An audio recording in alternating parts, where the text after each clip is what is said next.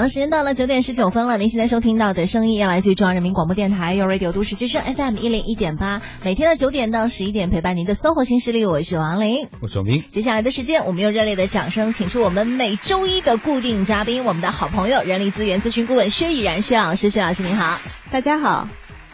今天话题我觉得得你开场啊，我开场啊，有资格开这个场，我不行哎。他今天说的是那个薛老师昨天跟我说那个职场女神之路的时候，我就愣了一下，我说女神之路啊，我现在可能顶多能沾到一个女吧。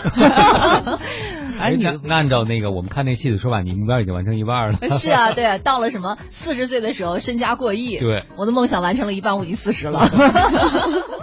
但是我们今天题目是之路，所以其实人人都有希望，对不对啊？关键是能找到这条路很重要。嗯，而且我觉得可能是一直在路上的感觉，嗯，因为你在不同年龄段可能会遇到不同的一些挑战，就是这条路可能没有终点。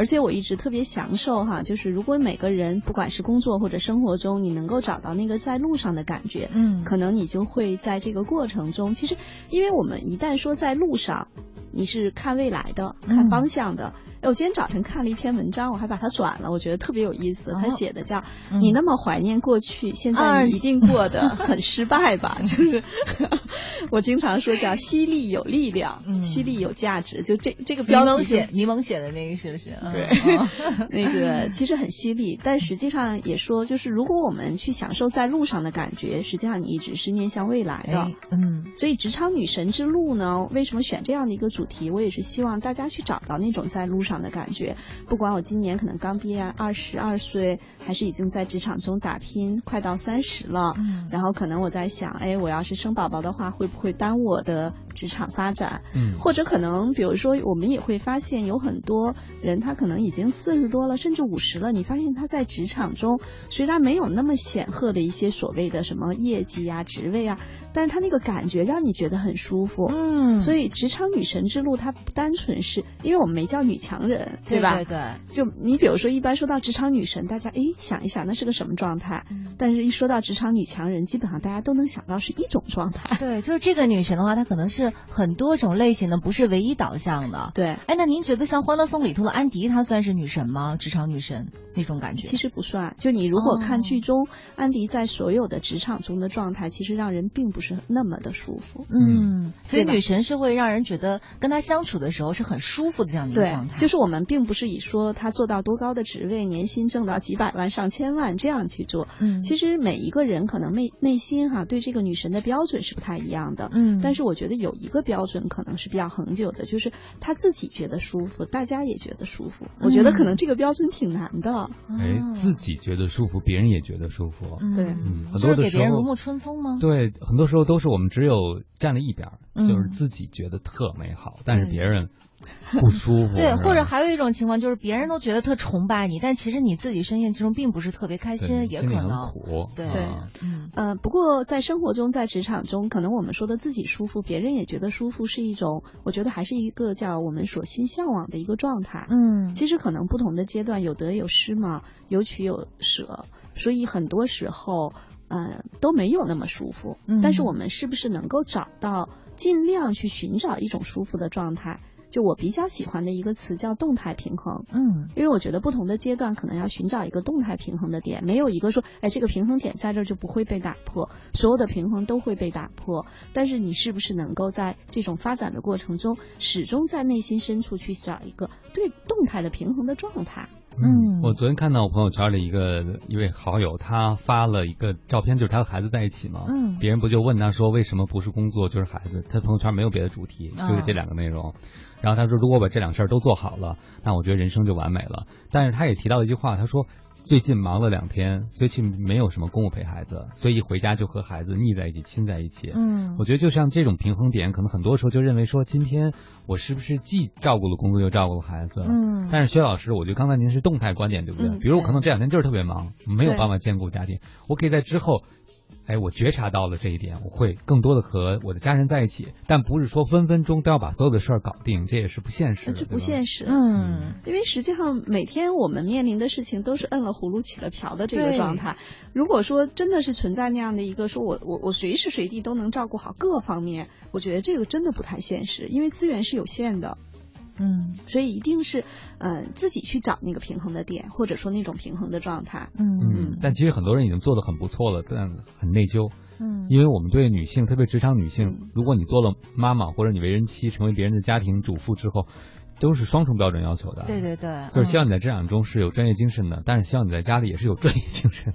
是的，对，所以其实这个是需要你自己去找到一个平衡的点，就是不要把外在的评价的标准或者别人认为你应该怎么样，你就应该怎么样。嗯，我记得我举过一个例子，我说我不是一个特别靠谱的妈妈哈。当然，我们家姑娘经常她会觉得她一定要把她自己的事情安排好，因为她觉得我不靠谱。当然，我内心深处我很喜欢这样的一个评价。嗯，因为我做人力资源的，我知道，呃，所有的事情都是这样。如果当家长太靠谱了，这孩子啊。就不需要靠谱了。就是我，我原来有那么三五年做过大量的校园招聘，每年都在看毕业生，那我就会知道，一个毕业生其实你看到他现在的状态，跟他自己有关，也和他背后的原生家庭有关。嗯，所以我会不太靠谱一些。前一段时间有个朋友问我，你们家闺女掉了多少颗牙了？哎，我说不知道啊。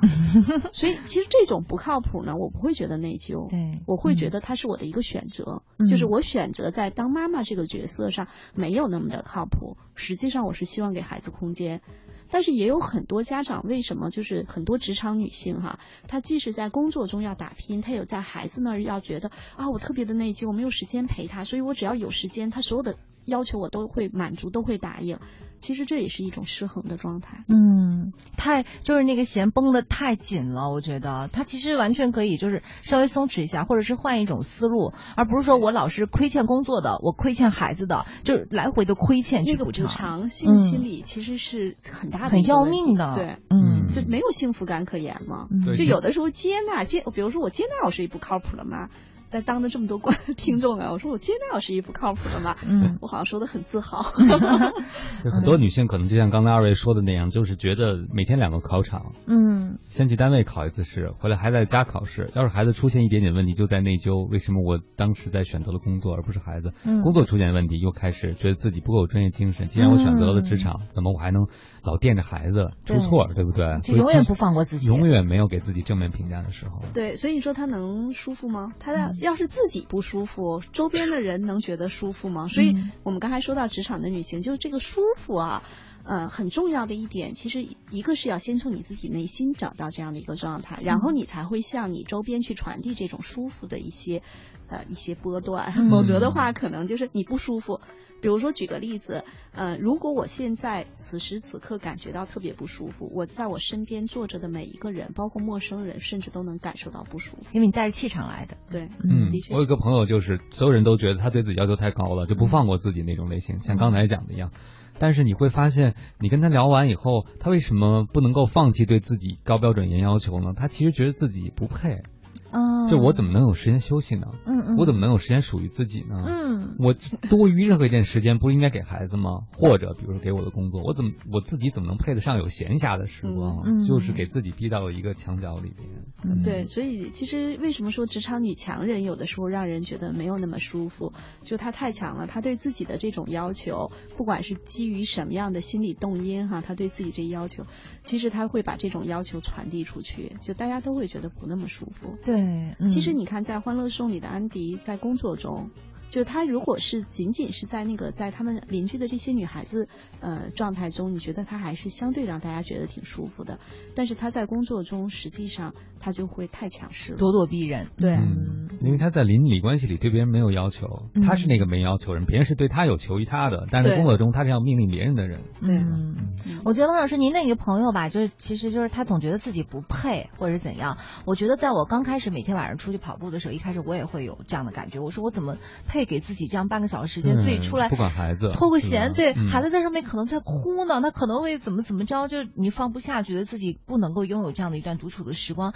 但是我前一个星期每前一星期每天出去跑步，我事情特忐忑，我就一直拿着手机在那看，就生怕家里有一电话催过来或者怎么着。但是等那一星期度过去的时候，最困难那段时间过去完以后，你会发现，你跑完步回到家，你整体的状态会更好。其实那是虽然别人看起来跑步很累，但那个对于妈妈来说，它可能是一个休息的过程，对一个调节的，对你会自己静下来。然后回到家你才能够更有效率的陪孩子。所以实际上我们又做成亲子化了，对不起，对不起。我觉得特好，刚才说的那个例子就是你要想改变，先得能忍耐一段时间的焦虑，对对对，它不是一个突然有一天你悟到了你就不内疚了，不是。你得先去做，先去做，度过最难受的那几天，然后你会发现孩子离了你也会很好，工作少了你那半小时也没事，你完全可以出去给自己做一个小按摩，让自己舒服一些。所以需要证据，但那个证据是像你说的，得先得去做出这件事才会有证据。是的，嗯，嗯好了，九点二十九分了，我们也稍微休息一下，来自于陈奕迅的一首《陪你度过漫长岁月》。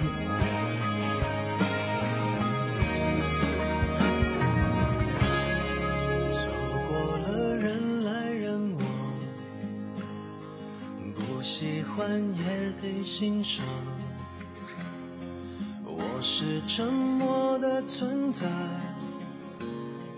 不当你的世界只做你肩膀，拒绝成长到成长，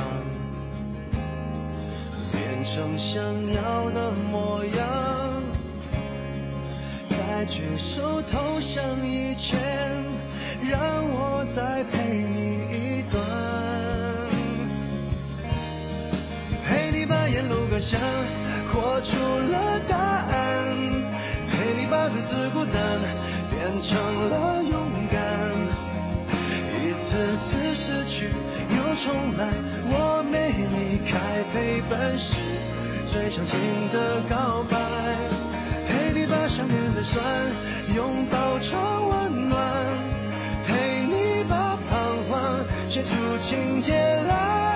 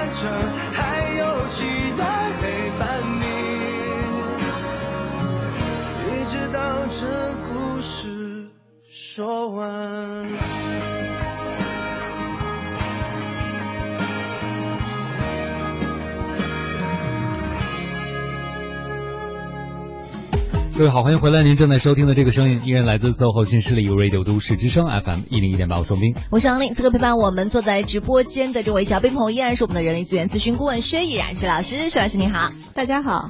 欢迎薛老师。我们今天说这个女神的养成之路啊，可以说到职场女神，哎，职场女神。嗯说到女神，可能很多人都在想，我就先天都没有做女神的资质。啊，你说长得漂亮吗？因为很多人可能会觉得，想象中的女神，不管她性格是什么类型的，至少首先长相可能是非常非常非常超突。如果在人群中，女性中是百分之五。最上面啊，看这是男生的，对，你看，你看，你看，我们俩都没接茬是吧？来，所以那个跟徐老师请教一下啊，就是说这个您讲到的职场女神，但是很多人对气质外貌还都蛮有要求的。您觉得这一部分在女神的养成之过程中有多大的比重呢？嗯，其实我们说女孩子长得漂亮不漂亮，最明显的是在十八岁。哦，就是十八九岁的时候，这女孩真要长得漂亮啊，她真漂亮。嗯，到了三十八九岁的时候，再漂亮的美女也不显得特别的漂亮。当然也有啊，嗯，就是我们会发现，呃，我想想是我二十一岁本科毕业，然后我们毕业二十年，大概是啊，又暴露年龄了，就是呃，就是毕业二十年的时候，我们同学聚会了。就是大学同学，当时我们班是文科班，女生特别多。我们班呢也没有特别特别美的女生，有很少。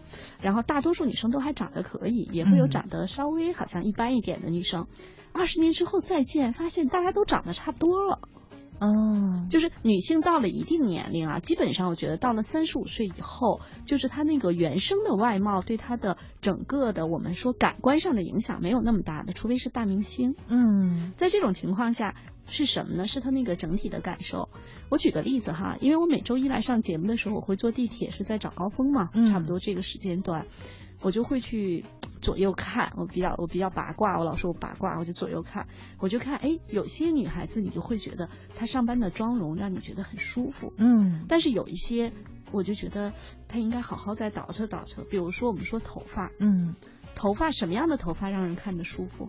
干净的，对，这是一个最起码的，哦，你是烫还是直发还是什么都没关系，嗯，清爽是为什么洗发水要说清爽？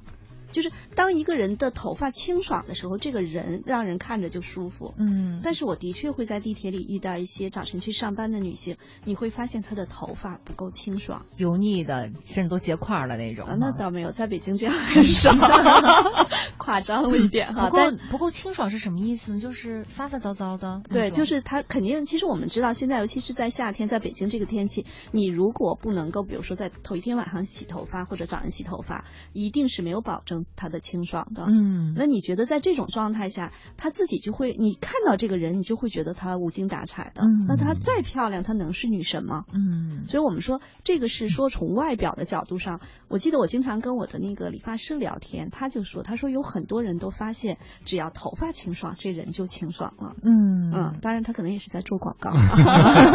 对，但实际上是有这样一个，还有一个就是我们经常说的这种叫妆容。嗯，其实你化不化妆没关系，但是千万别化过分的妆，就是这个妆也要让别人舒服。有很多女生的那个妆，你会发现它会有很明显的分界线。嗯，脸和脖子是吗？对。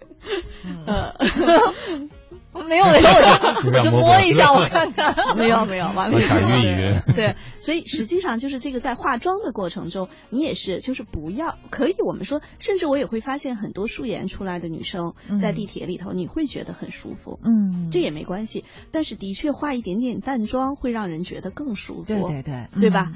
但是还有一些呢，就是化妆有点过分的，或者比如说像我，我不化妆不是因为我长得好看，是我真的不会化妆。当我不会化妆的时候，如果我画出来，可能就特别的难看。嗯，那我索性还不如就。可能就做一个最基本的一个就完事儿了，就是护理，对就可以了。所以我觉得这个呃，就像我们经常说，就没有人可以通过你邋遢的外表看出你丰富的有内涵的内心，对对，就是没有人有义务去挖掘你的优势，对吧？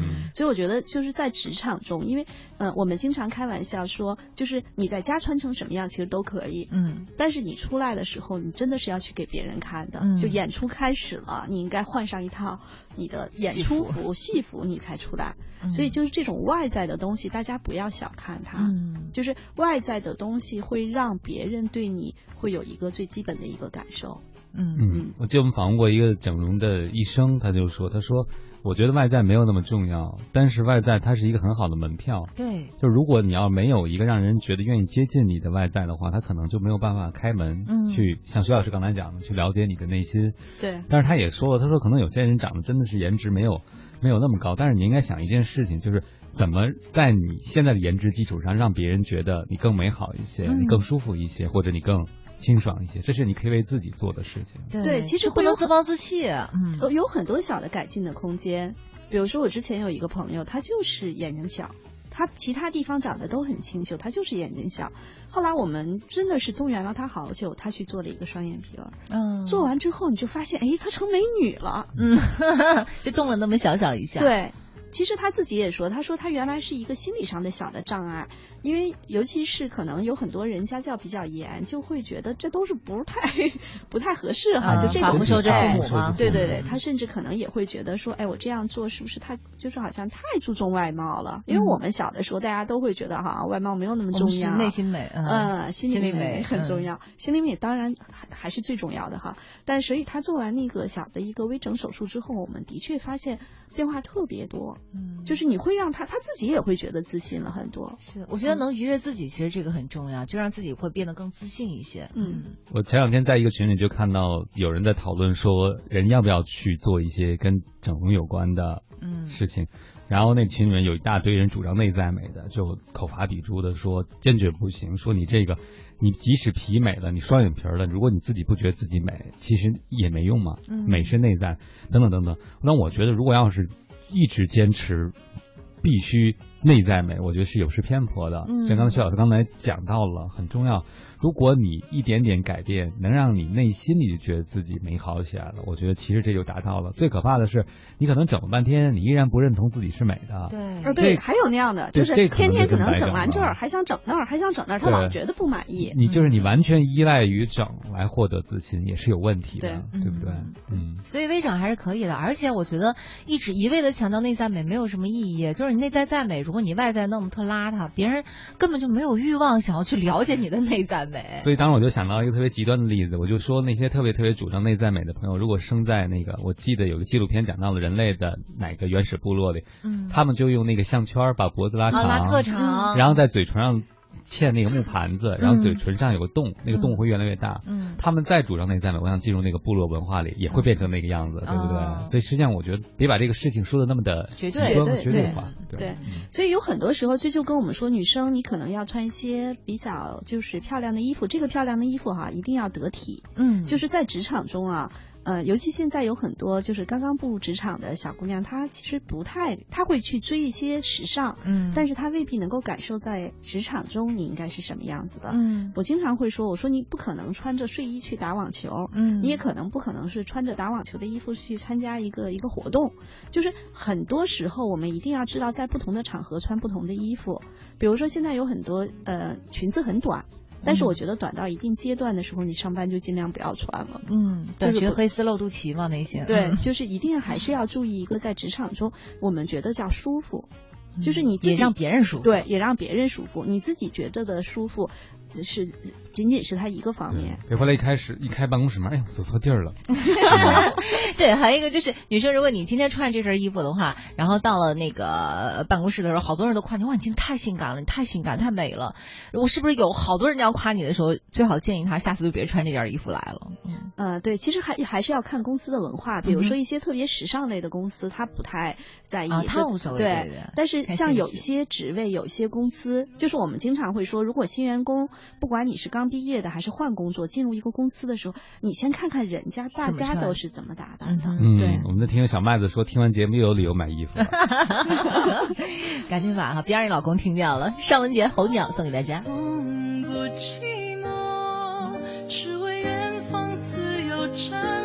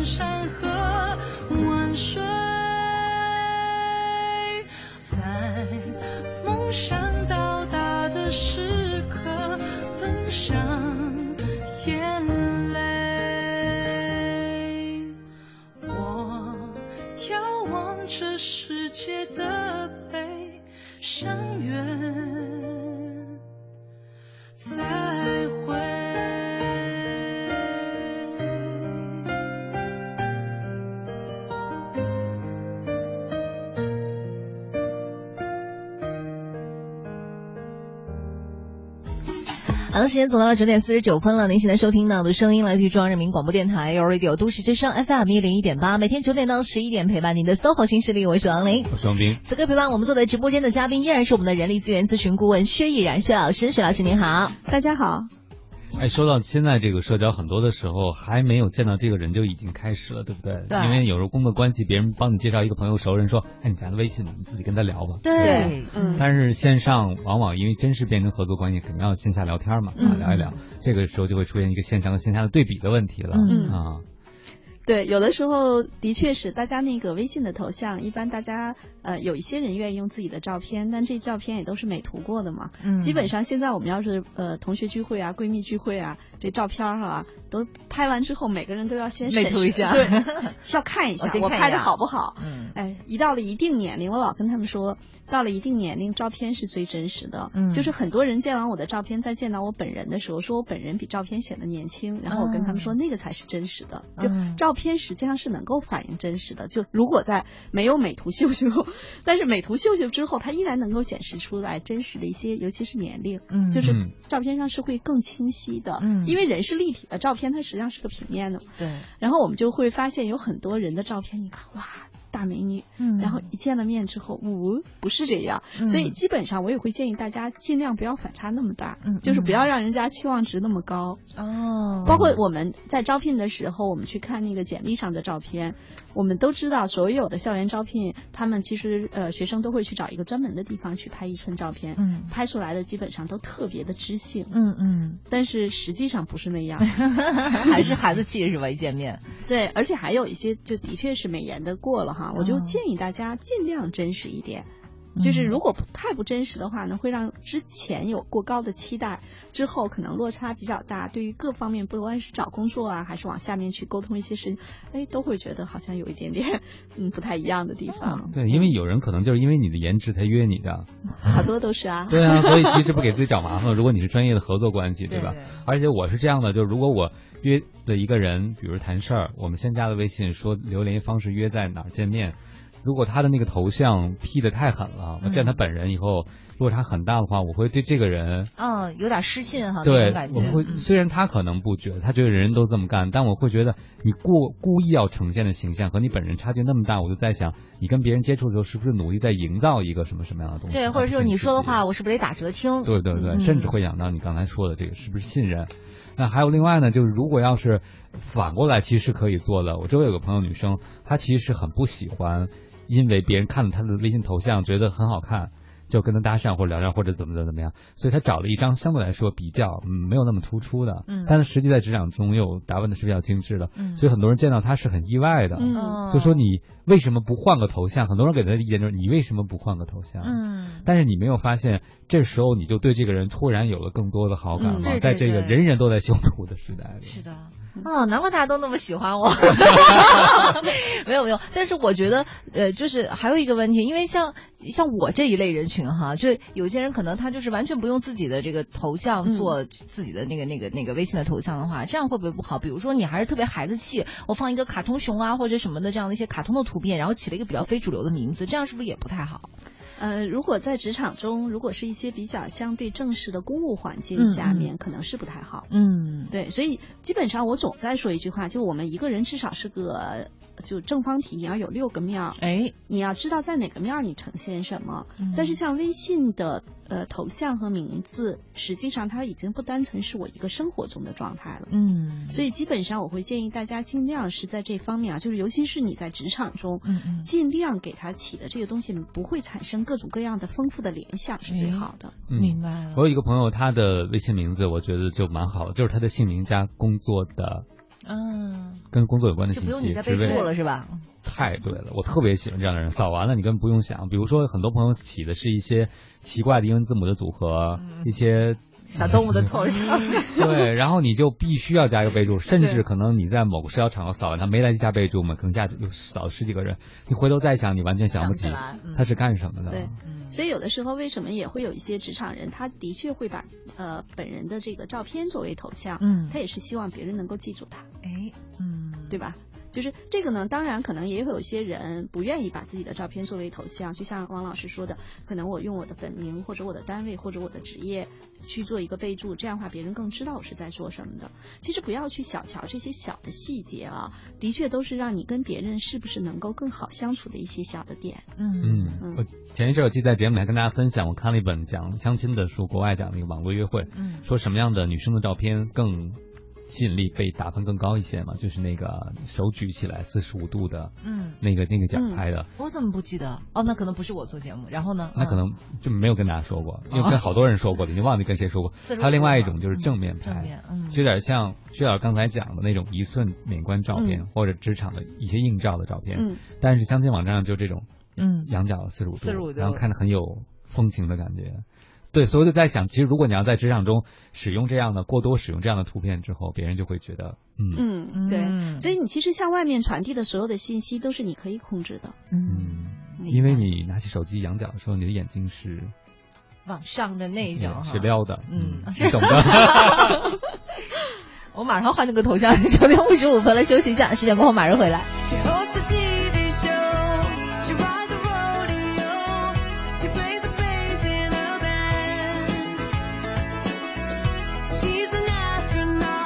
各位好，欢迎回来！您正在收听的这个声音依然来自 SOHO 新势力 Radio 都市之声 FM 一零一点八，我是冰。哎，我是王丽。此刻陪伴我们坐在直播间的这位嘉宾朋友，依然是我们的人力资源咨询顾问薛逸然薛老师。薛老师你好，大家好，欢迎薛老师。我们有朋友问了，说终于安心了，十八九的时候对美还没什么感觉。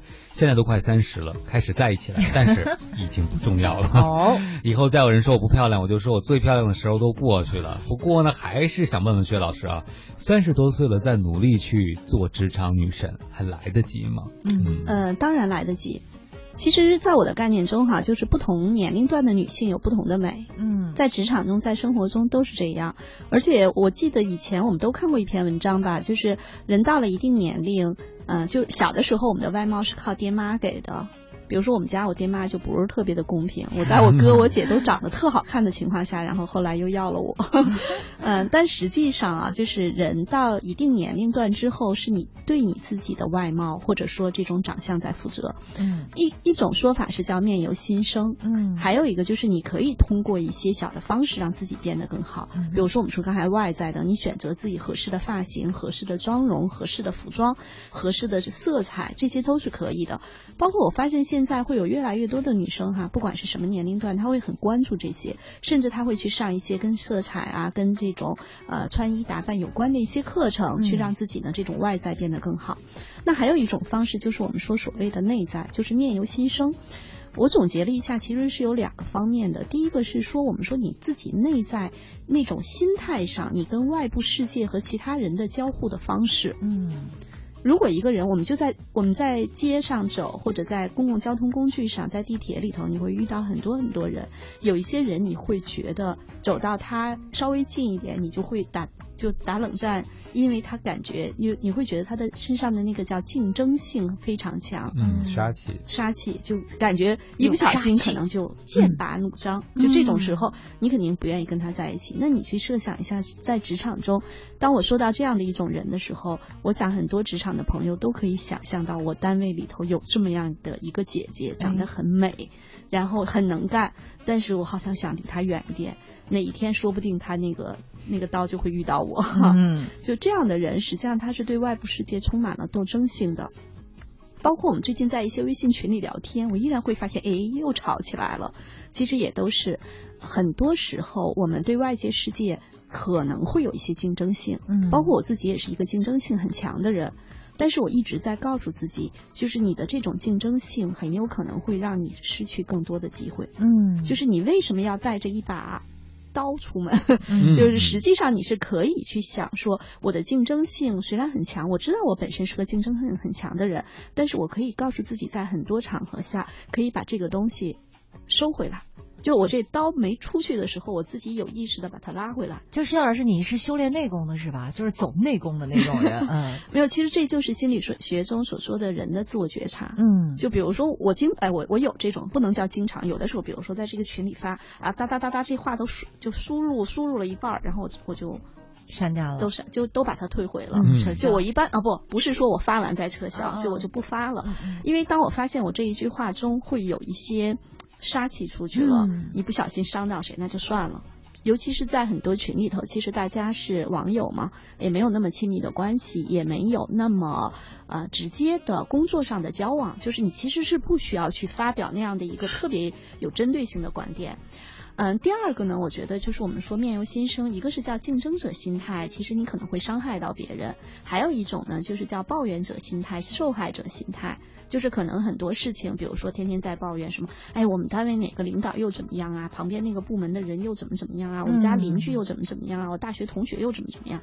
就很多那种抱怨者心态的人，嗯，其实你去想一下，在你身边一定也有这样的 demo，就是他当他特别喜欢抱怨的时候，你甚至都能想象。到他那张面容长得是什么样？对，嗯能想象到吧？嗯，就是我们说职场女神嘛，嗯，就是你去找那个反面的例子，其实也是当帮助我们去修炼职场女神的一种方式。有点像祥林嫂的那个形象就冒出来了。对，而且你会觉得她脸上是暗淡无光的，嗯，然后你跟她说所有的事情，她可能都撇撇嘴角，嗯，然后她可能到处都是那种啊不满意啊、不屑啊等等，就这样的人，其实呃，你会觉得跟她在一起，就是如果你跟她聊天聊了十分钟之后，你会觉得气压特别。哇，又上哪天了？嗯，然后你就想逃离，所以他他自己不舒服，他也不会让别人舒服。所以这是我们说从内心里头有两个特别可怕的心态，一个就是拿着刀出门的竞争者心态，一个就是天天带着雾霾出门的这个叫受害者心态。俩极端，对，两个极端。那我觉得这两个极端就是我们去找一找，跟他们相反的。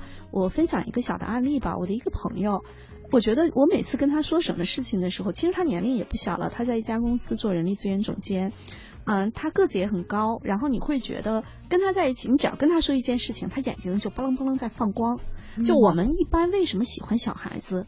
其实小孩子的那种好奇心和探索，你会发现他眼睛很亮，嗯，有很多东西会让你觉得你就愿意去跟他讲，对，对吧？那实际上在职场中，我们也会发现不同年龄段的女生，如果你跟她说事情的时候，她都是拿着个盾牌给你往回挡，嗯，你是不是就不愿意说了？不管是笑话还是有用的事情，还是资源的对接，你是不是想想就离他远点算了？嗯，但是我就认识一朋友，就跟您说的一样，他老跟别人处不好关系。我发现他说话有个特点，哎，你说的不对，就是什么事儿先来一句，你说的那不对，就有可能他的观点跟你是一致的，但是他一张嘴肯定是，哎，你先听我说，对对，我觉得这个事儿怎么怎么怎么着，我觉得你说不对，嗯，但是其实他最后可能绕吧绕吧绕吧又绕到你这儿来了，但就是这样就。很多人就觉得不舒服，挡过去，因为他潜意识好像是要压制别人，就我比你聪明，我比你智，我比你更有女神范儿，对。那个，我经常跟他们说，我说他们问我哈，怎么样说服客户、说服领导？我觉得要想说服别人啊，就是你永远都是在顺着他的话茬说，然后把你的观点植入进去。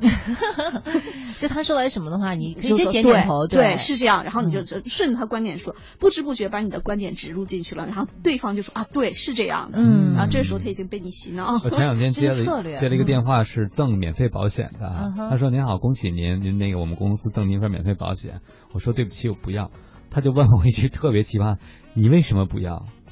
我说：“我真的不需要。”他说：“免费的，你为什么不要？”哎呦，太可爱了！哎，其实电话是一个特别有趣的事情，电话可特别真实。嗯，就是你在接一个电话的那个一刹那，你就能够真的是能够真实感觉到这个人当下的那个状态。嗯，所以其实这个时候我们反观一下自己哈，就有的时候为什么老说自我觉察？就当我们在给别人打电话的时候，在发微信的时候，我们一定要不要就越越是这个在情境特别紧张的时候，一定要告自己冷静三秒。你用什么样的方式？哎，说一个比较比较搞笑的例子。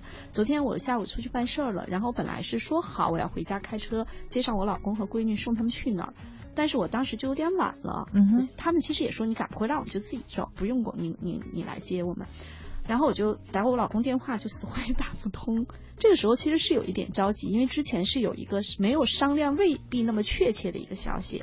然后我就怎么打都打不通，打我闺女电话也没有人接。后来这时候呢，我就想起他们俩其实是我老公要陪闺女去上一个课，那个课里那个是有个群的。嗯。那其实我在那个群里头去去找我老公，其实这是一个不是那个群里该干的事儿啊。对。但我当时也也叫急中生智，知道我们还有这样的一种方式可以联联系上，我就在群里头，我就我就我的那个对那一段是这么写的，哎，我说不好意思打扰大家了，我说我是谁谁谁的妈妈，然后我现在联系不上他们俩，他们如果到教室哈，有谁看见他们，让他们给我回个电话，嗯，然后说不好意思打扰了。其实你很多时候在很多地方的时候，虽然你很着急，但是一定要知道你做的一件事情很有可能是你想到的有有效的路径，但是一定影响到别人了，是不是可以用这样的方式？就是不要让人家觉得你理直气壮，什么地方你都可以去说话。嗯，所以我觉得这些都是一些看起来很小很小的技巧，但是我们在做一件事情的时候，一定要想一想你周边还有哪些利益相关者。嗯嗯。但很多人就会觉得女神的气场就是我不 care 你，我不在乎你，我就要做我自己，对吧？嗯，那他自己觉得她是女神，大家都觉得她是女神经病。这话说的太好了。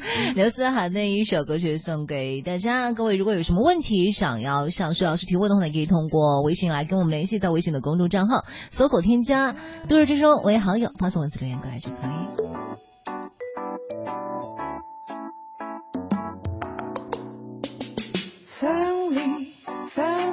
是为了相遇，忙碌忙碌是害怕空虚，远行远行是希望找到人生的意义。我想要呼吸呼吸这城市的空气，倾听倾听这人群的悲喜，在艰辛的晚餐后忘记。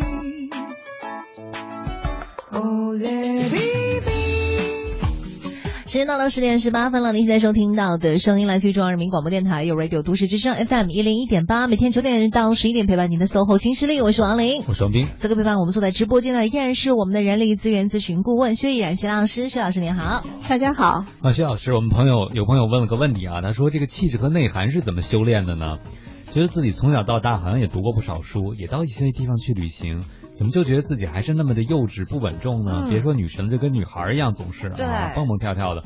看到那些有气场的人，真的特别想了解那些女神的气场是怎么修炼出来的。对，嗯嗯。其实我一直都说人的这个叫立方体，就这是我一直我自己说叫杜撰出来的六个面的理论，就是我们每个就是每个人心里头哈都住着，每个女人的心里都住着一个小女孩，嗯，就是很多时候我们可以有自己蹦蹦跳跳、特别活跃、特别甚至可能有的时候还很 Q 萌的一面，这个是可以的。但很多时候在职场中的女性，其实你是需要去历练这种沉稳的。那有几个方式，特别小的几个方式。第一个就是你要让你自己走路的速度放慢，走路的速度放慢，嗯，从放慢到再加快，就是因为比如说我们说小女生走路哒哒哒哒，她她的很快，她是飘着走，嗯，对吧？就她的整个的步调你会觉得是很轻盈的。但是在职场中，其实你先开始要让自己放慢，就是因为当你慢的时候，实际上你的行动的过程中也是在思考。嗯，就有很多人他在行动的过程中，他的脑子已经不知道飘到哪里去了。所以我觉得是要适当的放慢，让我所说的走路放慢，实际上是让自己的行为的节奏感适当的放慢。嗯，因为当你放慢之后，其实是你会增强你的理性思考的力度。嗯，然后慢慢的你再会加速的时候，你也不会再是那种。飘的状态了就是不要看这种小小的一些举动啊，其实它都是在历练你的很多方面。第二呢，就是我们说在说话的过程中，基本上现在我觉得可以训练自己说话之前，大概用三到五秒组织一下语言，先过过脑子。对，而且我们会发现有很多人说话经常是啊那个啊还有啊好啊啊，就是这种实际上是。你说她怎么可能是女神范儿呢？在职场上，呀，这个那个，对。那比如说咱们说，呃，像王丽你们学播音主持的，可能这方面之前都会有过很好的训练，而且天天做直播，你会有非常好的这种应对的能力。其实，在职场中，这种能力也是需要的。嗯，薛老师，这个 你刚说完，我突然就嗯不知道该嗯怎么接，就就这种感觉是吧？嗯，对。所以实际上这些东西都是可以通过历练的。我经常跟他们大家说一个比较有意思的，就是我听很多节目，但我特别喜欢的一个 app 叫得到逻辑思维做的。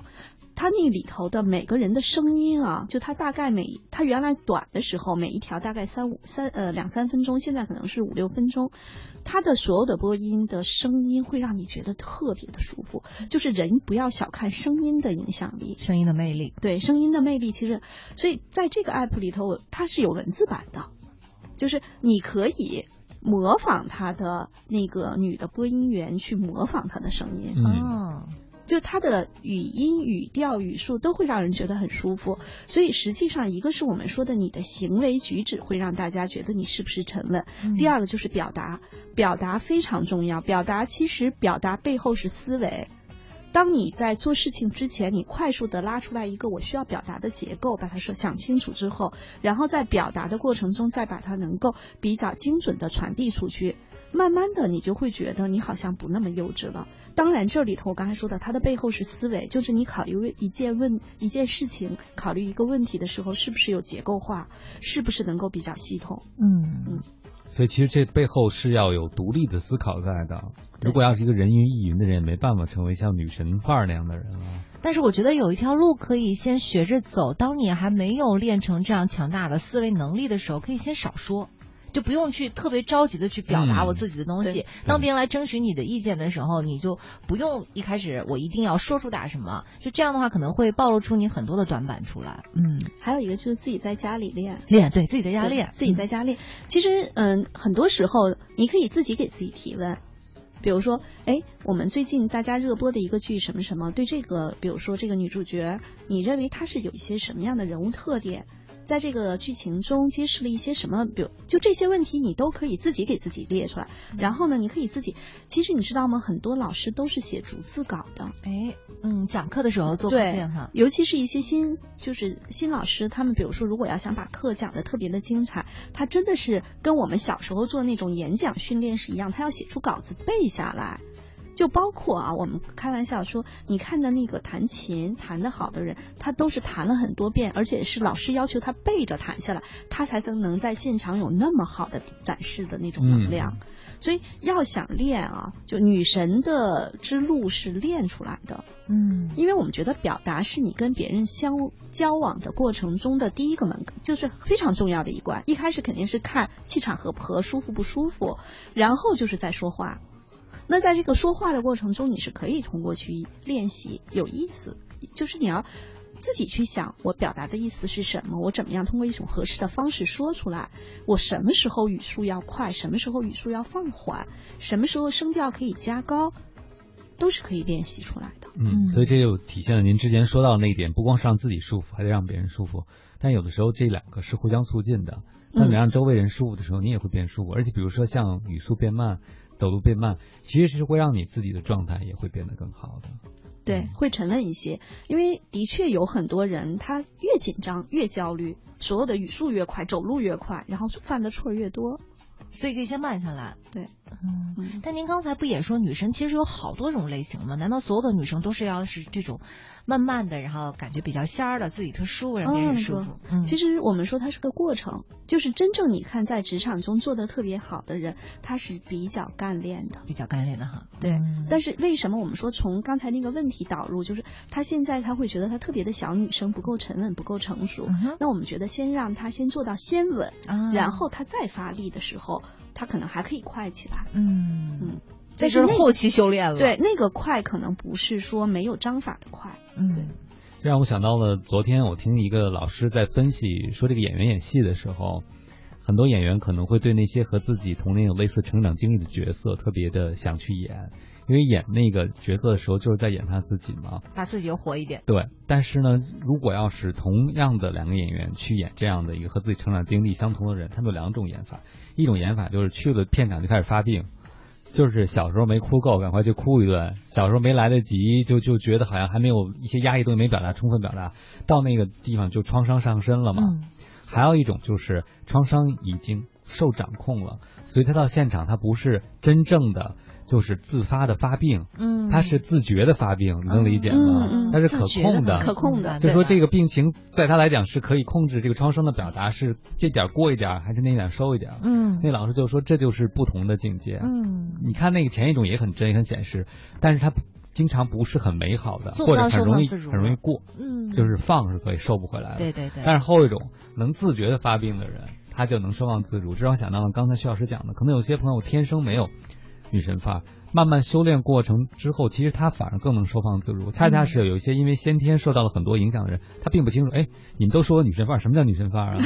他并不会有意识的去修炼和使用。所以我会觉得，其实从零起点开始的朋友也是有自己机会的。对对，其实我们以前也说一个词叫先固化再优化，就是为什么有的时候是让你自己的一些标准动作先把它固化下来，可能最开始有一点僵硬。嗯。比如说，以前我们在咨询公司去训练一些呃刚做咨询的小伙伴去做一些现场的演讲的时候，我们就会告诉他，你就这几步走，先把它固化下来，然后你再慢慢的找到你自己的风格去优化去提升。女神也是这样。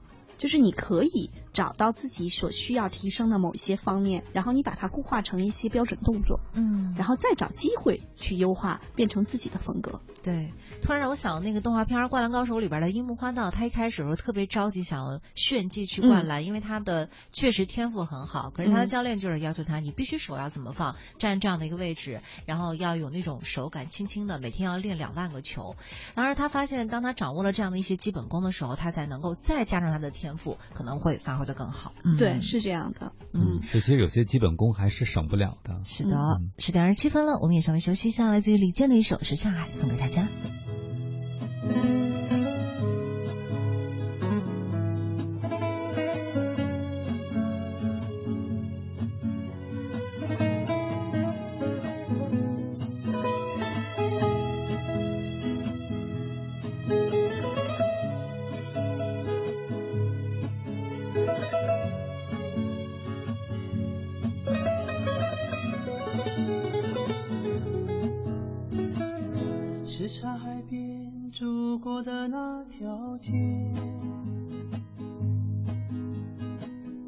又是遍地各位好，欢迎回来！您正在收听的这个声音依然来自搜狐新势力 Radio 都市之声 FM 一零一点八，我双斌，我是王丽。此刻陪伴我们坐在直播间的依然是我们的人力资源咨询顾问薛逸然薛老师。今天我们来聊一聊女神修炼之路哈，职场上的薛老师你好。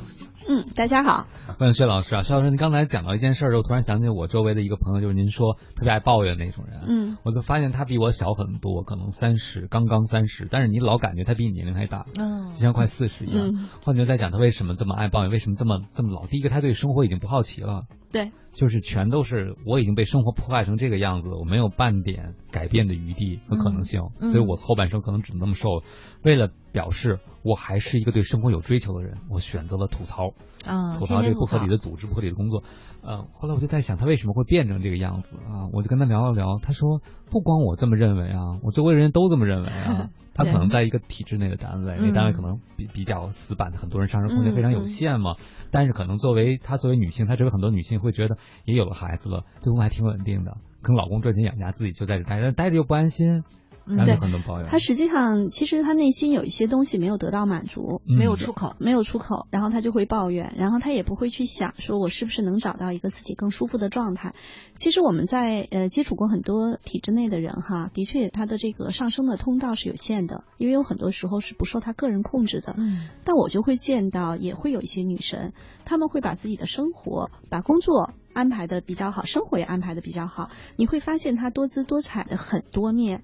但是也有一些人，他比如说他内在的一些东西没有得到满足之后，他选择了跟一群人一起去抱怨。嗯，然后他们在抱怨的这种能量中，他们觉得我是正常的。就人其实是要找到一种群体来证明自己是正常的，但是他们找到的群体是那个抱怨的群体。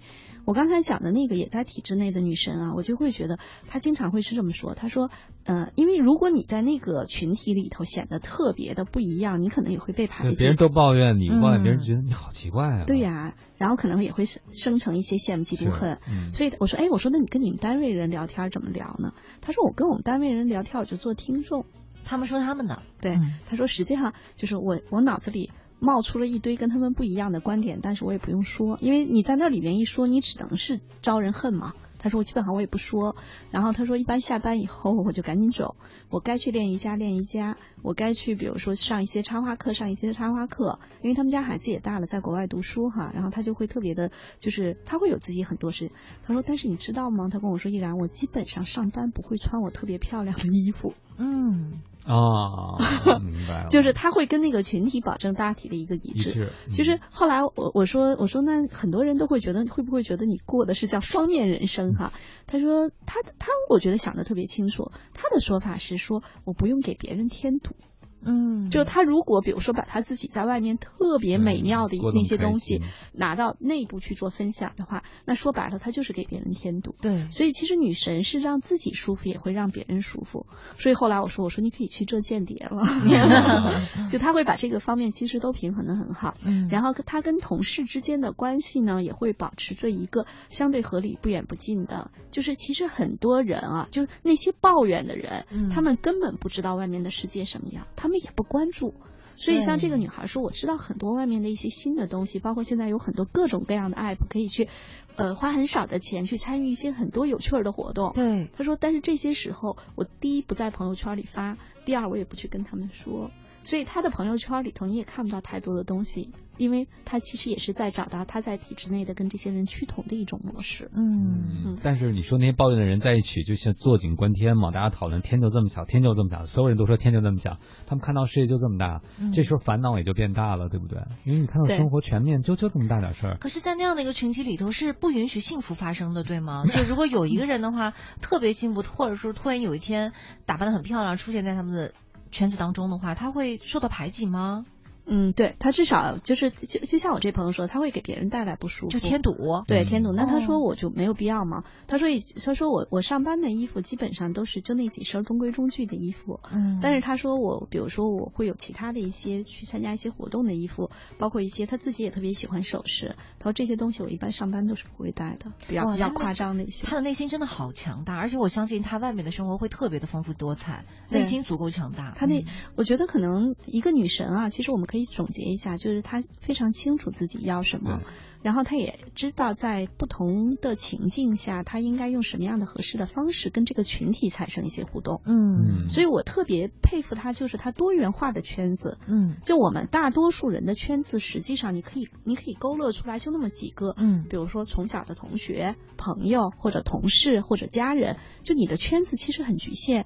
但是他能够把这些圈子呢，就是他很多元化的圈子，会让他他他就是王老师说那种特别有好奇心的人。嗯，他。对于很多新的事情都愿意去尝试，而且他有特别强的动手能力，他自己会去做很多就是手工这样的东西。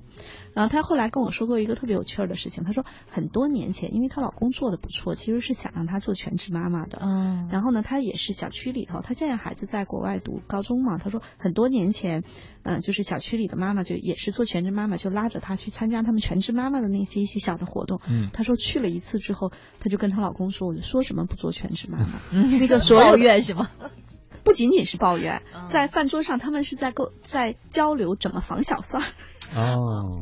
明白了，对，所以他在这种情况下，就是他会觉得我不应该跟这样的群体，就是我不想变成那个样子。嗯，就人有的时候也一定要知道我想变成什么样子，就是你心里很清楚自己的目标。我有我自己的生活。对，所以其实女神对自己的生活是有掌控的，对对是成为生活的主人很重要。因为很多人最终是被生活绑架了，他就没有办法成为女神范儿的人了，对不对？嗯，就成生活的奴隶了。嗯，那您刚才讲到了一点，我觉得挺重要的，就是很多人拥有了这个东西以后，你会发。现他更多看到的是不足的地方，比如说像在体制内，我那位朋友，他其实有大把的空闲时间，嗯，但是他就会抱怨他没有的部分，有部分看不到。比如像您说的那位，他成为女神范是因为他有把剩下的时间用来充分的发展他自己，对吧？他没有总是抱怨。我觉得一个负能量爆棚的人，生活中总看到没有什么的人，他是一个饥荒思维，就是穷人思维的人，对吧？我怎么那么穷，怎么什么都没有？怎么能有女神范儿呢？对。然后还有一点就是，我觉得运动对人特别特别的重要。就是很多你会发现，就像那个王老师说，呃，三十多岁你就觉得好像四十多岁，或者说五十岁人的心态，他实际上是没有通过一些有效的这种运动的方式，让自己的能量能够形成一个正向的一个循环的加速。嗯嗯，他们之所以觉得是我我已经。正能量过了，没有希望了，我还正能量干什么？锻炼身体那么好干什么呀？我是没什么可做的，是不是？是的，我觉得锻炼身体这个事情，倒不是说我一定要让自己变成什么样的一个目标，让自己有马甲线呀，让自己变得更漂亮什么的，这是一个精神状态。还有就是你每天能够坚持这样去做一件事情，其实对于充实你自己内心也是非常有好处的。还有一点就是，你想，如果你是女生，你见过两百斤的女生吗？应该没有吧？没有。对呀，对。好了，十点四十二分了，我们也稍微休息一下，来自于曲婉婷的一首《没有什么不同》送给大家。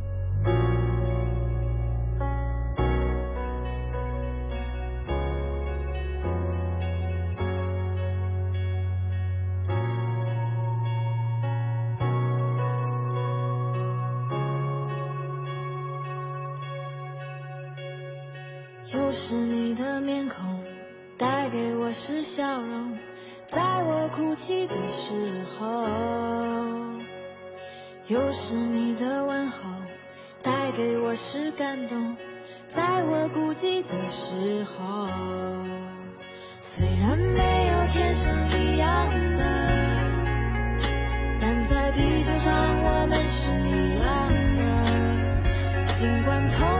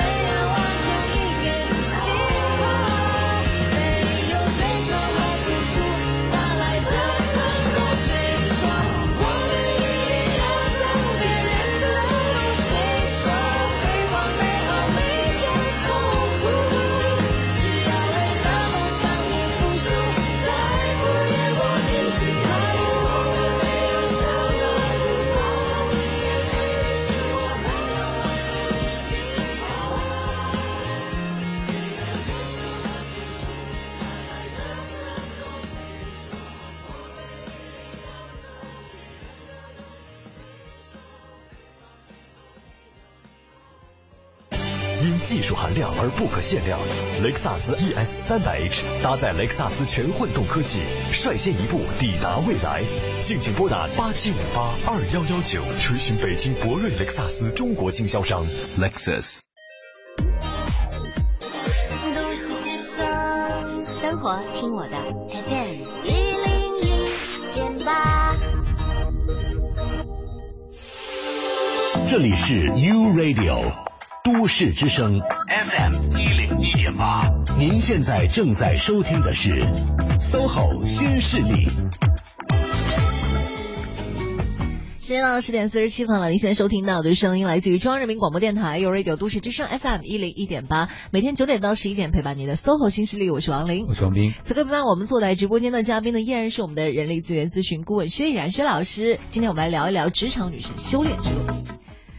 文学老师，我们有朋友问了个问题啊，说当女神会不会太累啊？接受那么多目光的关注啊，时刻都要注重自己的一举一动，无形中是不是也是一种压力呢？哎，嗯，其实我们今天这个话题说的职场女神之路哈，其实是想讲的所有的职场女性在她成长的不同阶段中，她应该知道自己的一个目标，我自己的定位，以及在这条路上我如何去修炼自己，让自己更舒服。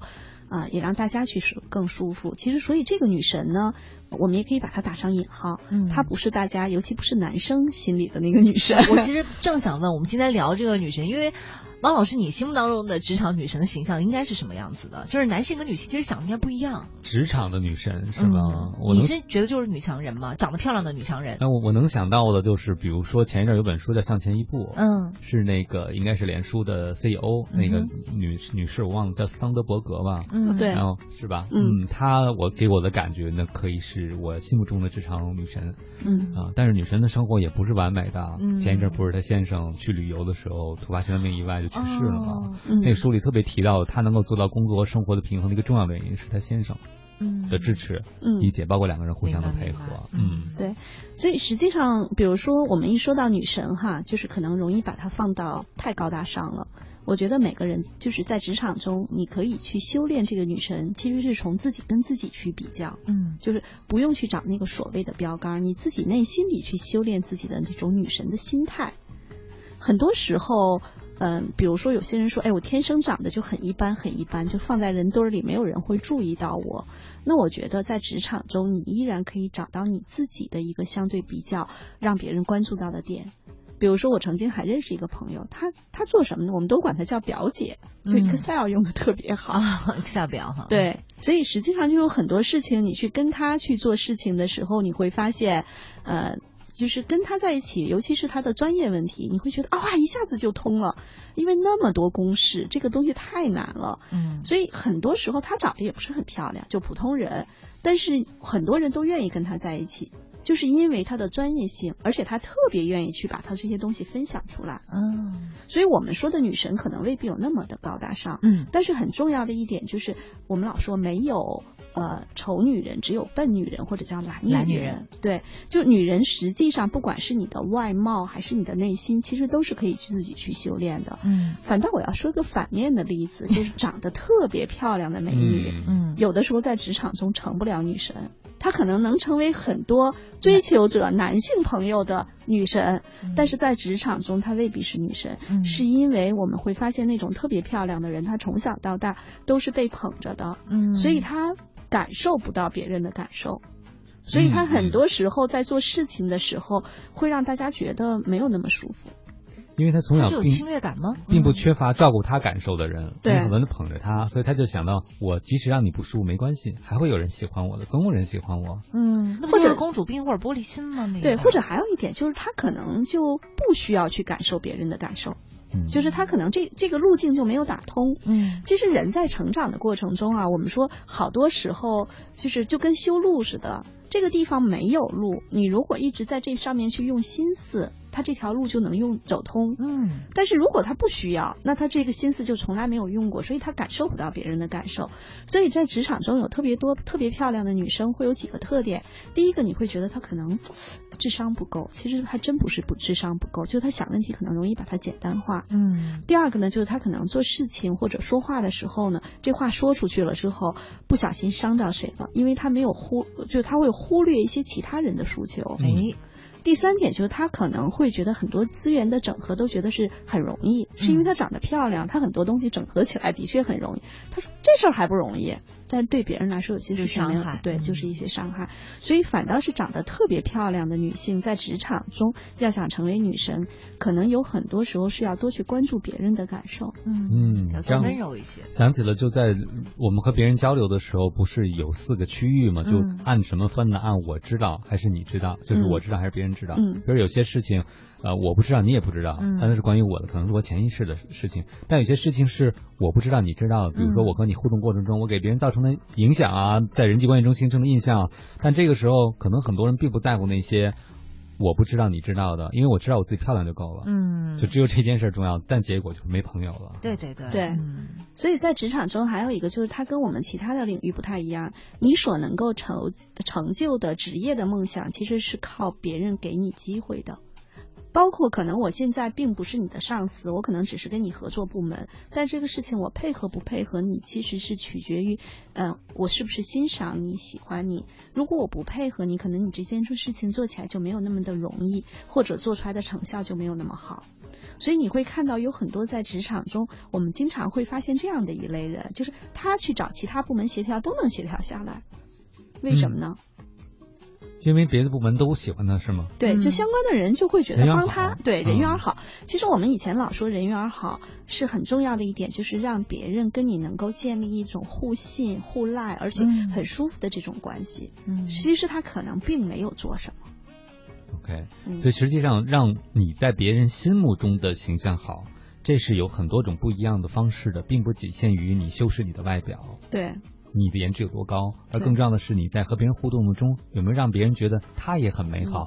我觉得其实那些呃女神，很多人和女神接触以后都会觉得自己和女神接触那一刹那自己也变美好了，你知道吗？嗯，因为她浑身都带着正能量嘛，你跟她在一块儿的时候会感觉到她自己带一个小太阳过来。而且你想，当一个自带光环的人和你在一起的时候，他对你那么的关注，那么尊重你的感受，能够蹲下来和你照相，是不是？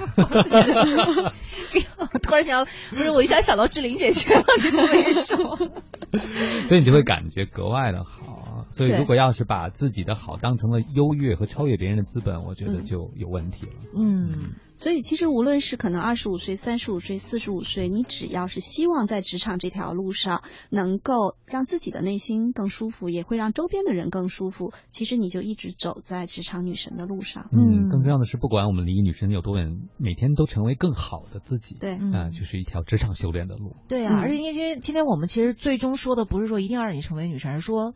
关键是在路上，所以我们只要现在在路上，在不停的往前走就可以了。嗯，来自于邓紫棋的一首《多远都要在一起》，送给我们所有在路上的女神们。在这儿要代表我们的编辑文娟，感谢大家的收听。稍后呢是怀强和金迪为您，不对，今天不是怀强了，今天是我们的小男神孙乾哈，孙乾和金迪为您带来更加精彩的风尚 CBD。未来和